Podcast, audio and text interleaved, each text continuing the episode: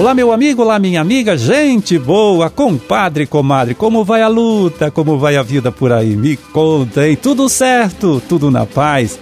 Olha, então, por aqui segue tudo tranquilo também, por isso estamos chegando mais uma vez, hein? Aí na sua casa, no seu local de trabalho, né? Através do rádio, através da internet, através do seu aplicativo de celular, trazendo para você, trazendo para sua família, para todo mundo, né? Uma nova edição do programa O Homem e a Terra, serviço de comunicação do Instituto de Desenvolvimento Rural do Paraná e a Par Emater.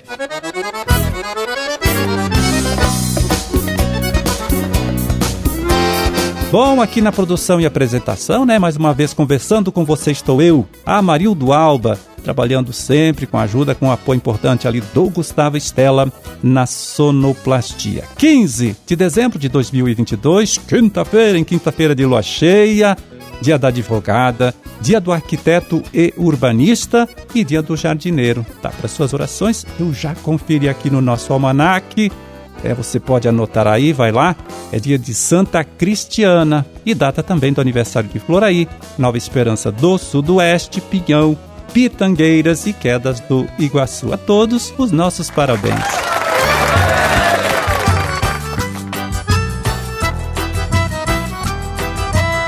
Pois é, a gente falou ontem aqui, né, sobre a liderança nacional do nosso estado em número de propriedades certificadas para a produção orgânica de alimentos. Atualmente, são 3.916 agricultores com certificação, hein? E a meta, segundo aqui o nosso Instituto IDR Paraná, é chegar em 2025 com 7.700 propriedades habilitadas, né, certificadas aí para produzir e vender seus produtos usando o selo de orgânico. Bom, e aí você pode me perguntar, né? Como é possível, né? Fazer esta transição, esta passagem do sistema convencional de produção para o sistema orgânico. É complicado? Olha, parece que não é o bicho de sete cabeças, hein?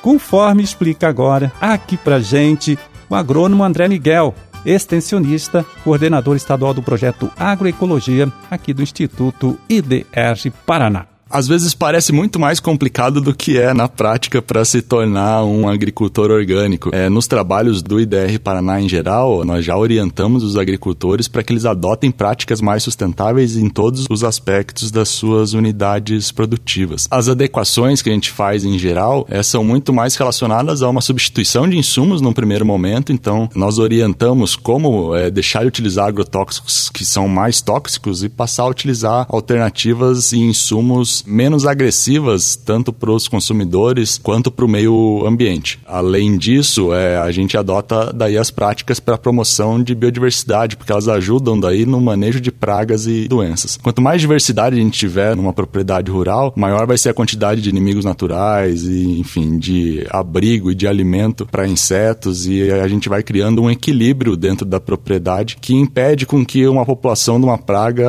aumente muito ou que as condições para proliferação de uma doença é, sejam mais adequadas, isso nos garante um sistema de produção em que a gente precisa estar tá colocando cada vez menos insumos para conseguir realizar a produção. Então, no nosso trabalho em geral, a gente já faz as orientações nesse sentido. Quando os colegas do Projeto Grãos, por exemplo, fazem lá o MIP, o manejo integrado de pragas, ou o MID, o manejo integrado de doenças, eles já estão racionalizando o uso de agrotóxicos, né? Então, a gente vai fazendo um uso cada vez menor dos agrotóxicos a partir da utilização por exemplo, de análise de solo, a gente vai racionalizando o uso de adubos químicos, a gente coloca só o que é necessário. Quando a gente parte para a agricultura orgânica, o que a gente vai buscar no primeiro momento são as alternativas. Em vez de utilizar um agrotóxico, um inseticida para controlar uma praga que é químico e muito tóxico também para os seres humanos, nós vamos buscar uma alternativa que seja um microorganismo ou um microparasitoide que possa estar controlando essa praga sem ser de fato um agrotóxico, né? Algo parecido com aquilo que já existe no, nos ciclos naturais na naquele bioma. Com relação à adubação, a gente retira os adubos químicos, que a gente considera que os fertilizantes de alta solubilidade eles têm um potencial muito grande de estar tá contaminando principalmente os cursos d'água, além de prejudicar os micro-organismos do solo. Então a gente passa a fazer é, uma substituição de insumos num primeiro momento por adubações, fontes de adubo orgânicas, né, como são os compostos, os estercos, ou como são os pós de rocha, enfim, e, e aí a gente vai substituindo as fontes solúveis por fontes mais naturais, né, disponíveis é,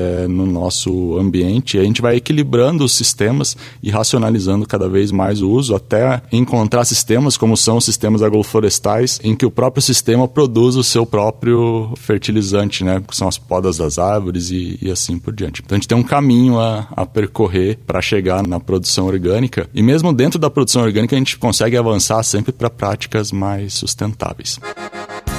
Bom, e essa transição aí, né? Essa mudança de um sistema para o outro, né? Mudança do sistema convencional para o orgânico, vem sendo estimulada nessa transição, vem sendo estimulada por diversos fatores. Um deles, com certeza, viu, é o aumento da procura por alimentos produzidos sem o uso de venenos e adubos químicos sintéticos. Né? Para se ter uma ideia, olha só, de 2019 para 2021, em dois anos, portanto, né, o número de consumidores de alimentos orgânicos aqui no Brasil cresceu 30%. Então dá para perceber aí, né, por esse dado, por essa informação, que de fato né, o produtor pode fazer este investimento, né, pode realizar esta transição de um sistema para o outro, com a certeza de que o mercado tem capacidade de absorver esta sua produção.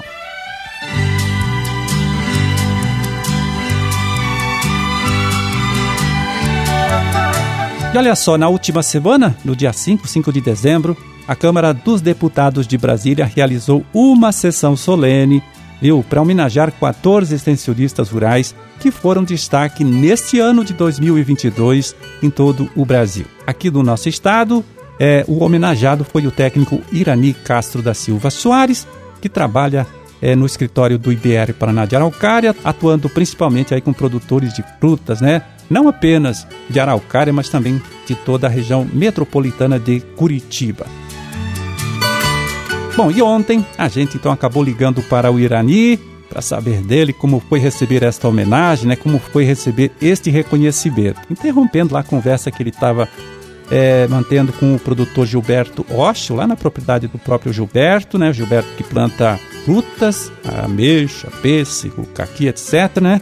Então ele parou lá a conversa com Gilberto para fazer um comentário para gente aqui, né, é, a respeito desta homenagem, dividindo, claro, com os demais colegas de trabalho aqui do nosso Instituto o mérito pela homenagem que recebeu. Vamos ouvir. Esse prêmio significa reconhecimento do trabalho extensionista que a gente desenvolve no estado, em cada município, cada estado nosso. Para mim foi muito gratificante e emocionante também, porque foi um prêmio que eu nunca imaginei que ia receber. Ser indicado como extensionista de destaque do DIES no Paraná é muito grande. E o que mais me surpreendeu, me deu gratificante e surpreso, é a diferença o nosso trabalho como extensionista gera na produção de alimento. E aumento também das famílias rurais. Outro ponto muito de destaque é que cada, cada região tem, dentro do, do, da extensão rural, várias áreas de atividade. Por exemplo, nós temos agrônomo, veterinário, técnicos agrícola, assistente social, economia doméstica, engenheiro florestal. Então, todo esse pessoal faz uma somatória para gerar desenvolvimento e apoio à produção de alimento, visando um alimento saudável e com qualidade de vida. Porque não adianta só trabalhar e também não ter renda. Então a gente é, faz, se faz a diferença colocando na mesa do consumidor hoje um alimento saudável e com qualidade que hoje todo mundo quer. Pois é, os deputados federais então prestaram esta homenagem para marcar os 74 anos é, de criação do Serviço Oficial de Assistência Técnica e Extensão Rural aqui no Brasil, né? Comemorado então neste último dia 6 de dezembro, que é o Dia Nacional da Extensão Rural.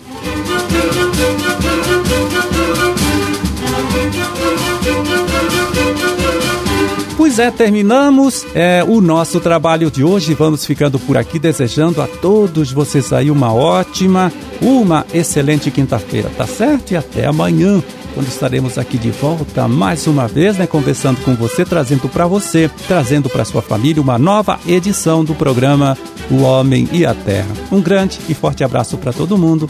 Fiquem com Deus e até lá.